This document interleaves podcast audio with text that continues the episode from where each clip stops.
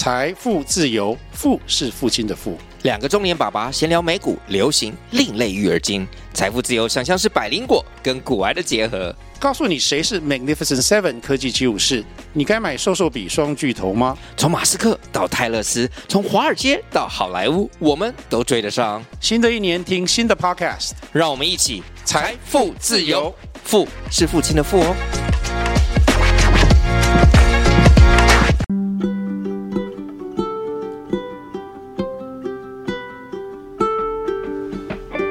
听众，大家好，我是 Dr. Selena，欢迎收听最新一集的《小资变有钱》。这个节目是由 Dr. Selena 专为所有小资族量身规划的生活理财节目，希望大家从日常生活议题当中轻松的学习投资理财，有机会改善经济，翻转人生。那今天呢，我们的录音室来了一个我个人很佩服、很佩服的一个来宾，她是最近出新书的本源妹，欢迎是本源妹。嘿，博士，大家好。哎，我先问一下，为什么会叫粉圆妹呢？是哈，因为我英文名字叫 Fanny，Fanny 念快一点就变婚姨哦。那哎，我我二十几粉圆，对，我二十几岁的时候就取了这个名字，因为我那时候就开始写游记，然后就是想要让大家比较方便找到我嘛。哈、嗯，因为英文名字有的人不太方便搜、嗯、搜，所以你二十几岁就开始写了。哦，对啊，写到五十岁才出头，所以你说有的人就说，哎，五十几岁还叫粉圆妹，会不会太那个了呀？哎，可是我不想改，因为这是我的奋斗历史，哎，对不对？哦，你这样写了二十几年了，应该是说以前就是在上班的时候，就是断断续续写，因为没有那么多时间嘛，那就那时候真的是写兴趣嘛。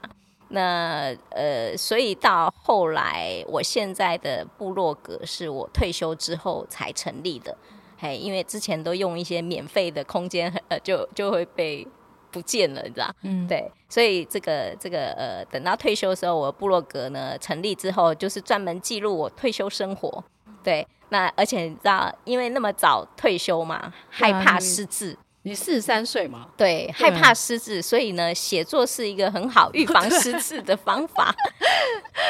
了解，粉圆妹最近出了一本新书。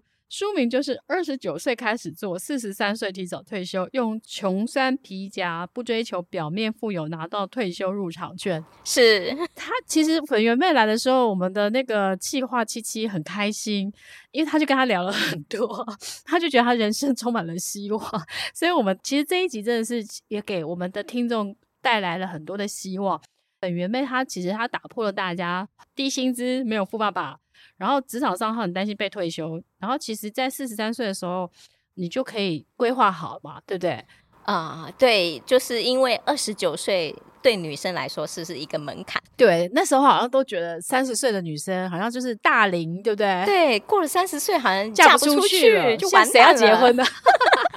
所以那时候常常被。周边的朋友威胁：“哇，你再嫁不出去哈，嫁绝嫁不出去才好。对，那个以后谁来照顾你呀？哈，你就觉得说，好像未来没有希望，嗯、你必须要找一个长期饭票。但是我就觉得说，女生为什么不能做自己的长期饭票？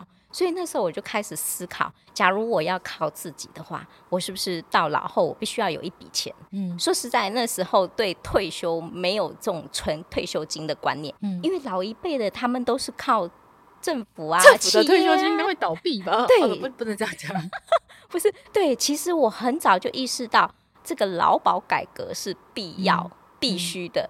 那我们如果还仰赖它，那未来真的很堪虑。所以就是要提早去规划自己的未来，靠自己最实在。嗯，其实粉圆妹很励志的一点是说。因为呢，他其实刚刚讲，二十九岁开始担心未来老的时候没有人可以照顾，所以自己当自己的长期饭票。对，所以他就开始去思考，那如果他要退休，他做什么准备，对不对？对对对。那我想要问一下，因为你在你的新书当中就有分享了一个就是六项资产增长的策略，因为我觉得这个很特别，因为里面有龟兔赛跑、养鱼理论、双财库、一半理论，可以跟我们简单分享一下这六个资产增加的一个策略吗？好。归其实这个策略主要哈，就是在提醒自己，嗯，因为你知道，发现很多人呢，他理财是没有所谓的策略，对，就是觉得说，哦，我今天想一想，我就下场去买了。但是你要知道，理财失败很大的原因都是在于我们没有办法控制自己的人性弱点。嗯，所以说这个策略呢，其实目的是来提醒自己的。好像第一点龟兔赛跑，我就是要告诉自己，我们是要。聚沙成塔，简单方法，嗯、持续去做，纪、嗯、律最重要。嗯，因为呃，因为我曾经负债，在这个呃准备退休金的过程中，曾经负债亏了很多钱。然后为什么会负债亏那么多钱？哦？那时候就是心态不正确啊，就是去融资买股票，然后就被断头了。那断头之后，你就要总集去补那个，嗯、所以就会变成说变成负债。那很多吗？呃，将近一百。嘿，哦、对，那时候也算很多了，算很多啊，因为我薪水也才三万左右，对，对，所以，所以等于是说，大概三分之二的薪水都拿去还债。哇，那你那那几年生活怎么下每个月只剩一万多？对，那所以我那时候就养成了记账的习惯。哦、对，你要很很准确的分配我们的薪水，然后去去支出嘛，哈。啊！但是还债的期间呢，也是要给自己人生希望。所以等到我这个债务还到一半的时候，我也开始就是学习基金投资哈，嗯、定期定额。因为上班族嘛，你定期定额你就可以就是像有 ETF 应该更方便哈。对对对，那时候还没有。对，对对对，那所以说呃，龟兔赛跑，我就是要提醒这件事，我要。这个纪律去做，然后其实理财就是从储蓄开始嘛，你要有本金嘛，那本金你是怎么挤出来？存钱为致富之本。对，那那我们薪水是有限的，是不是要靠记账把那个钱慢慢慢慢挤出来？好，所以我就是从记账开始做起。那第二个养鱼理论，其实就是在讲述，像我们定期定额是每个月都把薪水定期的投入，好让就好像养鱼一样，你要给它。适度的新的水源，然后让它活活络起来。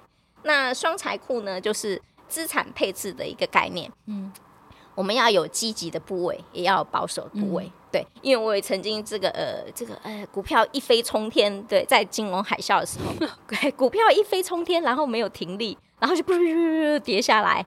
好，所以说呃我们要停利，这也是克服人性嘛，因为我们总是有贪的那种个性。哈、嗯，好。所以积极的部位呢，获利了结了之后呢，我会把它放到小水桶里，把它锁起来。嗯，好，那大水库继续投资积极的，那就可以生出好多小水桶。那这样子有那个长线保护短线的一个机制。哎、欸，你这样讲很像现在基金有母子基金的做法，就是比如说你子基金停利赚了钱，回到母基金，因为母基金它是比较稳健的投资方式。母母子基金也是在金融海啸之后才发展出来的，就是因为这样。因为我觉得母子基金是如果要存退休金的人是很适合的，是对，没错。那它可以帮助你控制一些人性弱点的地方哈。嗯、好，那然后就是还有一个一半理论，就是我们人很贪心，对，嗯、就是明明你定了停利是二十趴，可是到了二十趴的时候，你是不是还会犹豫不决？好，所以我就告诉自己一半理论，你今天卖了之后。你还留一半，对，好，卖一半留一半，明天涨你就想说，哦，还好我还有一半，我也会这样哎，我都会说分批 卖出，因为像我现在啊，呃，比如说我就一百块就买了计价，可是我其实是觉得它是一个长期我看好公司，就莫名其妙它涨到三百多，这是好棒的莫名其妙。三百多的时候，其实其实这个是因为我有去研究筹码，对，跟技术线。但是我的意思重点是到三百多的时候，我觉得它快四百块的时候，我觉得已经到了一个我已经觉得涨很多了，所以我就开始停利。嗯嗯，然后我就强迫我自己，就是它只要涨，我就卖出十 percent、十 percent、十 percent。对对对。然后呃，就发现说这样子我就。我就会觉得分批卖出，你就不会难过，因为它在涨的时候，你就会很开心，说我还有。对。它、啊、如果往下跌的时候，还好卖了。对对对对，对，就是这样子。那呃，因为我们理财过程纪律是很重要，你不能说哦，一直等等等等。那有的时候我们忙碌工作啊，你可能已经过头了，它就噼里啪啦跌下来，你连卖的机会都没有哈。所以你还是要有纪律的去执行。再来就是那个呃，猎枪与子弹哈。那这个呢，就是说停利的目的是说，你就保有现金，嗯、对不对？那笔现金是不是可以等待机会去加码？嗯，嗯好，那你光有猎枪没有子弹也没有用啊。嗯、像金融海啸，很多人都知道说我应该加码，可是为什么加码的人很少？因为他会说，因为我没钱。再来就是说我不敢，对，大多都是这两个原因。好，所以这个呃，你有停利之后，你就那些那笔钱你 parking 在一个安全的地方，那等待时机的时候就是伺机而入嘛。哈、嗯，再来就是基金养养基金。那就是因为我们上班族就是哎，慢慢慢慢累积，哎，累积个两三年，它达到停利的时候，我们把它停利掉了之后，你可以再去买第二支基金，那原基金还继续扣，那你这样子就可以生出好多个基金。对，所以其实我觉得这个方法也蛮好的，就像比如说我们投资 ETF 啊，高配息好了。对，比如我举例，我有零零八七八。然后这一季我可能可以配，我以前都是零零八七八，如果配到息，我就是再买零零八七八。但是我觉得现在零零八七八在股价在高档，对对，所以我可能就会把它拿去，比如说买零零九二九，或者买其他或者债券 ETF，就是我同样在投资，只是我没有在投资，就是基期比较高的，我是投资基期比较低的 ETF 这样。对，所以其实我觉得投资的概念是差不多的。对对对。那我其实觉得本源妹还有一件事情是。我觉得她很特别，因为其实你几乎是以世界为家，对不对？我希望这样，因为我好佩服，因为我我记得你前一阵子我去欧洲旅行的时候，你差不多前面也在欧洲旅行，对对，差不多。然后我就心里在想说，哇，这女的好屌哦，就是就是她呢，就是她就是她就跟我跟你说，哦，他可能比如说十万块，他就可以有欧洲几天几天这样。然后我现在想说，嗯，我去一个月去欧洲大概花十几万，可是他你可以，你几乎是去，你是上一次去欧洲多久？呃，五呃八十二天，对啊，将近三个月。对，但是因为我们玩的方式会不太一样。对，但我觉得其实我我会很佩服你是说，你很知道就是说你喜欢旅游，对，但是呢，你会知道说，哎，你想要用一种 CP 值比较高的，或是你会希望就是就算是省钱也是可以玩出欧洲。嗯哼哼，所以我喜欢你那个概念。对，是因为哈，你知道我们。退休的问题就是钱不够多，但是想去的国家很多，这个也是一个原因。还有一个原因，我提倡呢，就是大家提到退休，都只专注在退休金这一块，一直记得存财富，忘了存体力、存健康。哎、哦欸，我非常认同你，因为我一直觉得要环游世界这件事要三个坐标，对，一个就是有钱、有闲、有体力。对，你知道欧洲就是要走很多路啊，尤其那个石板路。多如果我因为我看你背着，因为我这次就是我们都自助旅行，然后我们是拖着行李，我都快我会快往生了。后来我有时候我就是换小行李，然后把大行李寄在饭店。就是我知道那个欧洲那个都是自助旅行，都是要走路，然后呢都要很体力。我我觉得应该是腿力。对对对。那因为我在退休前呢，我就是在思考，我这么早退休，我到底要干什么？那你除了要定出目标以外，那最重要是，哎，我退休金会领到上天堂。那我领到上天堂，我是希望拿去玩乐，而不是躺在病床上，对，对不对？你跟我想的一样。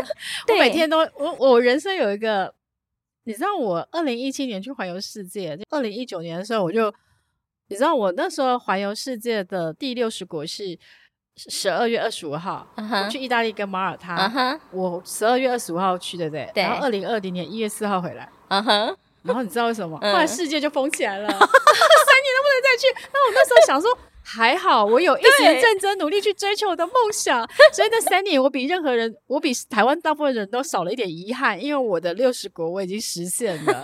但我觉得重点就是在于，你知道那个过程当中，我后来学到一件事，就是因为我其实跟你一样，就是我现在也是，就是不用去上班，但我每天我还是我还是觉得我想要过我自己想要过的生活。那很大一部分的。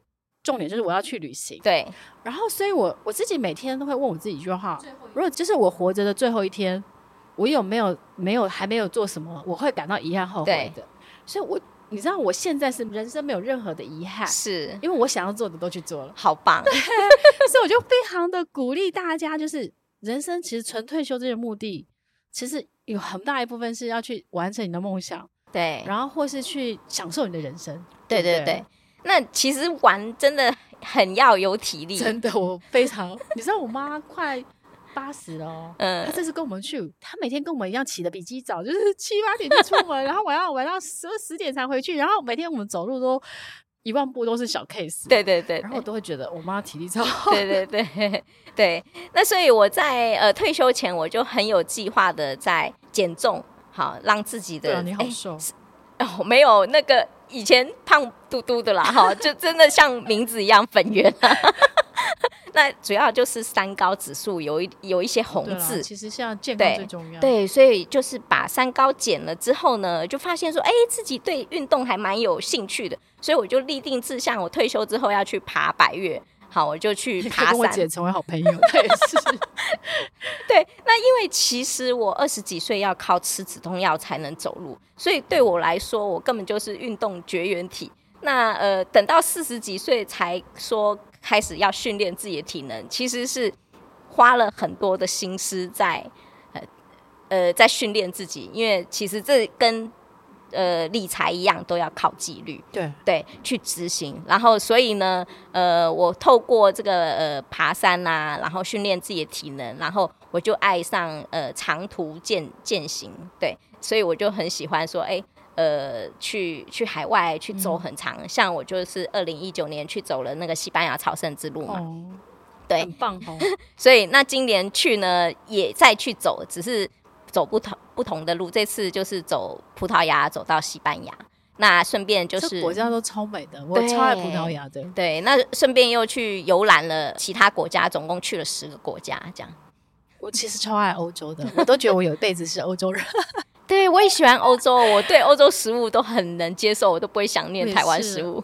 而且我其实欧洲我最爱的国家之一应该是意大利。哦，是哦，嗯，我觉得意大利它本身走到那里就是一个美术馆啊，对对对，建筑啊，你知道我去旅行的时候，我特别爱去教堂哦，我基督徒，所以我每次去一个城市，我都会去祷告，就是，然后我最我就很享受是在教堂那个我跟上帝祈祷的那个时光，啊，然后我觉得那个 moment，我觉得我内心很 peaceful。那博士，你一定要去走朝圣之路，太辛苦了。不会，哎、欸，其实你可以自己定，你不要一天走那么多公里，对，对，因为那个是你自己弹性去决定。那你也可以分段走。那为什么我会这样讲？因为我去朝圣之路的时候，有一次就是住在教堂附设的庇护所，然后那那次呢，神父就带我们去参观教堂内部哦。然后那是呃，平常你去做礼拜不会去的地方，嗯、就是很神秘的二楼。嗯、然后呢，他带我们去到那个二楼之后，就说：“哈，这是以前唱诗班站的地方。哦”真的，那个讲话那个回音非常的美，对，非常悦耳。然后他就说：“你们有没有人想要在这边唱歌？”就就有一位就呃朝圣者，他就自告奋勇，他说他这次来的。最大期望就是在每一间教堂里唱歌，诗歌，然后他就马上唱那个呃，唱了一首圣歌，好美，好好听啊！我我我很喜欢圣歌，哎，对对对，哦，我我真的觉得我超爱教堂，而且不知道为什么意大利的教堂就是我都觉得那个工艺的极致，你知道吗，就是怎么会有这么美？然后以前人的人怎么可以建建造成这么这么棒这样？对。对 啊，我们回到这里，我们早上玩又就是因为粉圆妹有个比较大的特点，就是因为你没有买房，对，所以其实因为台湾人有个迷，一个不是有个迷思，大大部分都会希望一辈子要买一间房子，但是像低薪高房价，又要养小孩，要帮小孩存教育基金，要存自己的退休金，感觉好像直接躺平。所以现在有个新闻就是。月薪三万块的年轻人最爱出国去旅游，因 为他觉得没有望。可是我其实访访问粉圆妹，其实有个目的，就是说，其实你的人生它其实不是不是只有 A 到 B 这个途径，它可能有 A 到 C 到 B，或是它有各种人生的走法。对，所以其实我们今天提供你粉圆妹的人生的，就是思考的，她的人生思考的角色，就是她决定不买房，但是她可以就是兼顾纯退休。跟买房这两件事，那你怎么做到的呢？是那呃，因为哈，我是小资主嘛，本身薪水低嘛，那真的盘算一下，我付不起那个房贷。对，因为你假如很勉强去去买房，最后卡死的会是自己。嗯，所以说房奴，对，我就想说，那我是不是可以认真去存退休金？因为你想说买房，你今天有钱，你会怕没地方住吗？对，很多人就会说哦，你老人就知道谁要把房子租给你，那我可不可以住养老村？那我可不可以住饭店？对，这是我的思考点。所以我的在规划退休金的时候，我是以养老村的费用去估算，因为大家都一听到养老村就说哇，一定很贵，对不对？好像印象中养老村是不是是不是像润泰的养老村？好像你的那个。你要有五百万的押金，呃，保证金六百万，六百万它涨价了，然后每个月好像两三万吧。啊、呃，对，差不多是这个价钱，就是可能包括你的伙食这样子。对对对。那我盘算了一下，就是伙食啊，还有你一点娱乐啊，哈，这些加起来大概就是三万的基本开销。嗯。所以，但是这算是低的。嗯。我们还要考虑到，我们老了之后有可能。是需要别人照顾你的长照啊，对，就是你无法自理的状态。那无法自理，我们要去住什么养护中心？养护、嗯、中心的费用是比那个养生村还贵，所以养护中心大概起码要四五万。嗯，嘿，所以我是以四五万这个标准来去去去规划我的退休金。那我们先买到这个入场券，就是你先先存好这笔钱。是不是你可以决定你要住或不住？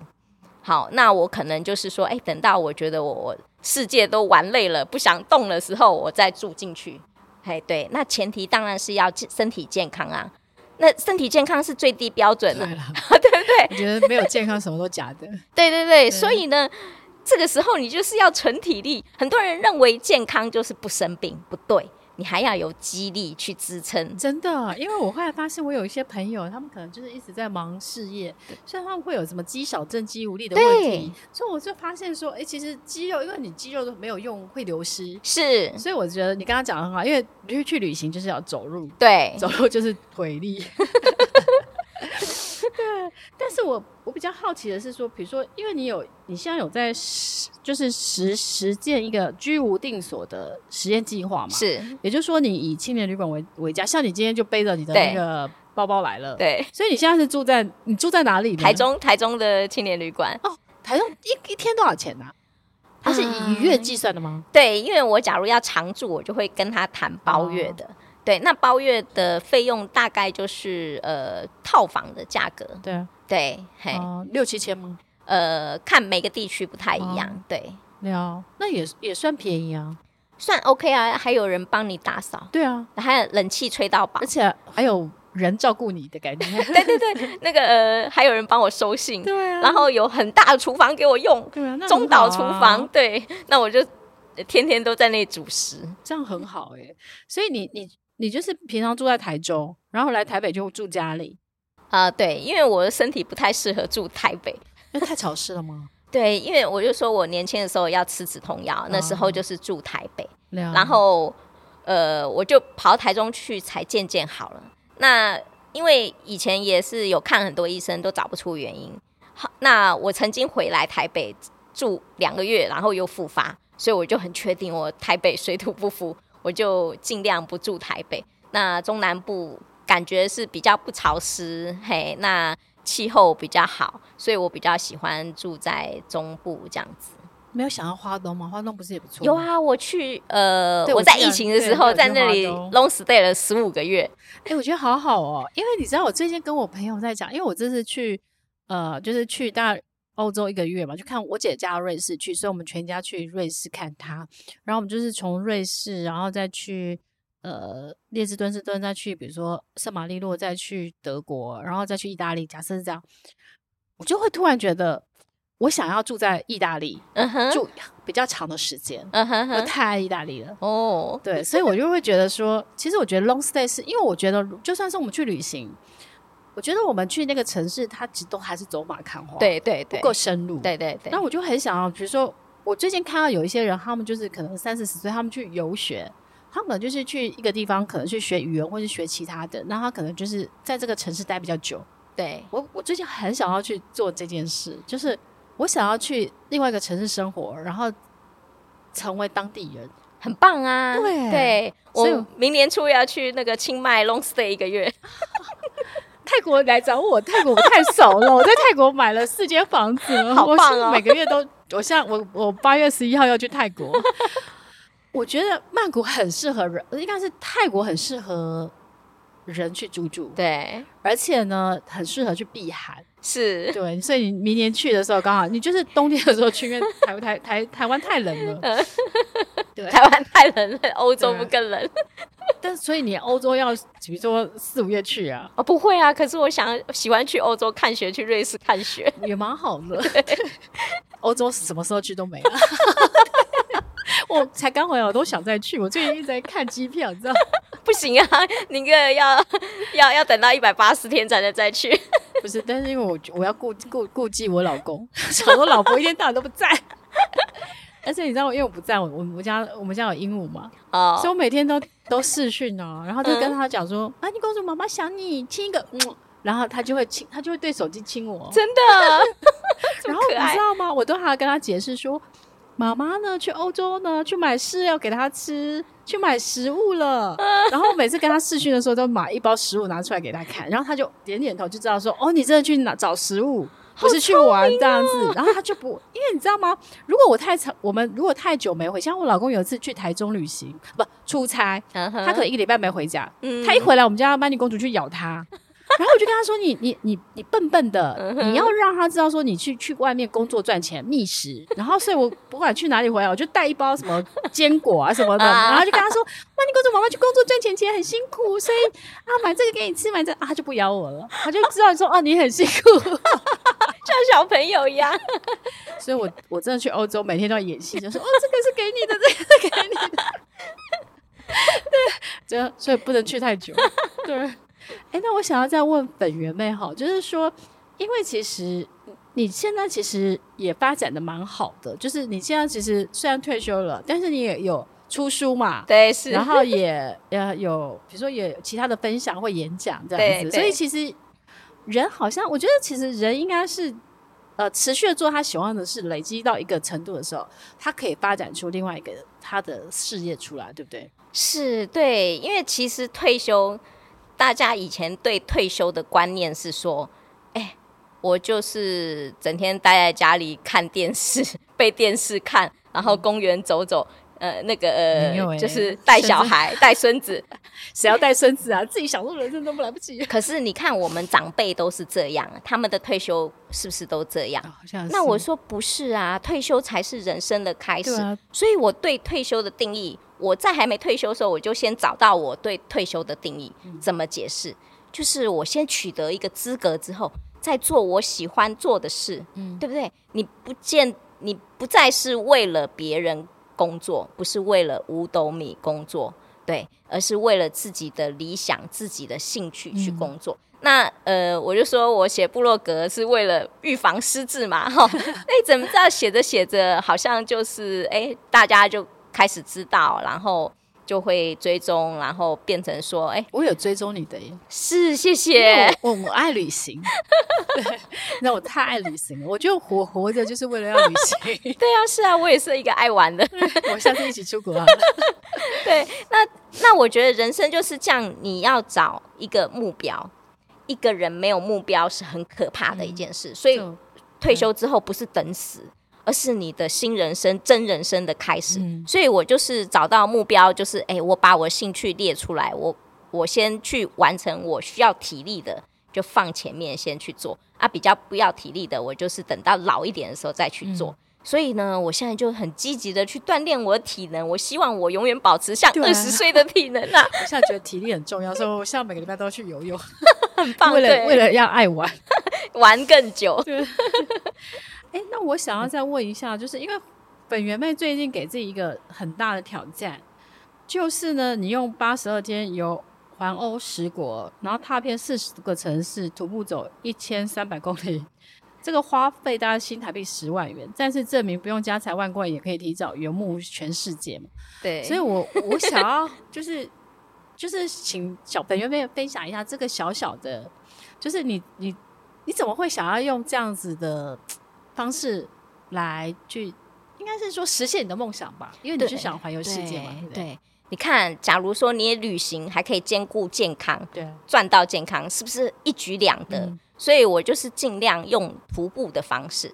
那呃，因为我去十国，那呃跨国的时候我会坐火车，那可是，在都市里面我就尽量是走路，嗯、因为其实。呃，欧洲的都市，它的景点都很近嘛。那你走在它街，对，你在它街道上，你走路也是一种享受，嗯、对，不会有太多的障碍物，对。那呃，所以我就是尽量走，那结果一天你就可以走个十几二十公里，因为我都在，我也在走。对对，你了解，对，所以就这样加起来，哎、欸，我走了八十天，然后后后段我是去走了朝圣之路，朝圣之路从那个坡多一直走到圣地亚哥，再走到世界尽头，对，那世界尽头再回来，再走回坡多这样子。那所以整个旅程我就走了一千三百公里，可是哎，越走越瘦，你知道，我还赚到变苗条。对，所以其实上我觉得应该是说，呃，粉圆妹让大家可以学习的是说，你很早就知道，我觉得其实人生是以终为始啊。就是你想到你老了要过什么生活，对，把那个 picture 梦想的 picture 画出来。比如说你想要退休之后有好体力、有钱，然后可以去继续去环游世界，那你就必须要去估算说，哎，比如说，哎，你必须要活多少钱？那其实现在有一个范尔斯的理论，就是说，哦，你比如说你一年要花六十万，那你可能除以百分之四就可以算出说，哦，你大概要一千五百万，对，才才可以足够。对，那可能也有不同的方法，就是说，哎，你也可以可以呃降低你的。就是生活的 cost，对对不对？因为其实六万块跟三万块，其实不同的生活方式，其实你都可以选择嘛。对对对，其实说，哎，像粉圆妹，就是粉圆妹跟我可能去欧洲旅行可能不一样。你、嗯、可能我就住旅馆，嗯、然后呢，我可能就是会坐 city bus，但是不代表他的方式好，或者我的方式好。我就是选择自己人生最适合自己的方式，是，然后去坚持的去执行下去。就会按达到你心目中那个美丽的梦想的境界。对对，那因为呃，大家一谈到退休金就会有焦虑感，嗯，所以我呃，我出去旅行，我也巨细靡遗的记录 我的餐食花费，就是要让大家参考。哦，原来你不用家财万贯，你也可以游牧世界，对不对？我们最重点要培养自己的体力以外，还要有能力。嗯，就这次游游欧十国，最大挑战是。我要搞懂十国的交通，哦对，啊对啊，真的 复杂的。嗯，他们动不动又罢工什么的，我就碰了三次。那你要怎么去解决？嗯、问题是我还不会外文，嗯，这是才是最大的挑战。那我觉得说，我现在很喜欢挑战自己，就是我越不会的，我就是越要让自己去面对。嗯、啊，我不会外语，我就把自己丢在那里。嗯，然后你每天你就是要去跟人家沟通、询问，对，那。得到答案，你就可以往下一步去进行。嗯，嗯，这其实其实这过程中你会得到很多的成就感。对对，那我想说，那是你去参加旅行团得不到的东西。嗯，事实上，我觉得就是说，呃。不要设限你的人生，是，然后去跳出你的舒舒适圈，对，去挑战你人生的极限，对，对对，去发现你人生的各种可能，对，这是我觉得从粉圆妹身上可以看到、学习到的这样。所以其实我们很开心的，就是小资病有钱可以请到粉圆妹来跟我们分享。然后呢，就是谢谢你今天的分享，然后也预祝你的新书二十九岁开始做，然后四十三岁提早退休，用穷酸皮夹不追求表面富有，拿到退休入场券。这本新书可以大卖，然后可以一直刷这样子。对，谢谢谢谢博士。然后这个新书的链接我们会放在这一集的介绍当中。然后大家有兴趣的话，可以看这个新书介绍页，去博客来的这个介绍页，然后也可以上粉圆妹的粉丝团，然后去看他更多更多精彩的分享这样子。然后期待呢，就是。粉圆妹很快的就可以踏上人生新的旅程，往更多的国家去前进，这样子。谢谢。然后我们期待下次有机会再再采访到你，谢谢你，谢谢博士。然后最后呢，就是谢谢大家对《小资变有钱》节目的热情的支持。我们的节目呢，在大家的支持之下，我们一直都在呃，就是 Podcast 排行榜、商业榜二三十名的好成绩。然后也谢谢大家给我们五颗星的很多的评价，然后大家的鼓励都是大特 Selina 努力做好更多的。呃，理财节目的最大的动机。然后，如果大家喜欢我们节目，请给我们五颗星的评价。如果呢，有你想要听的，呃，就是主题，也可以许愿给大特 Selina。我们在之后的节目当中都会尽量满足大家。然后，谢谢大家今天的收听，我们下次见了，拜拜，拜拜。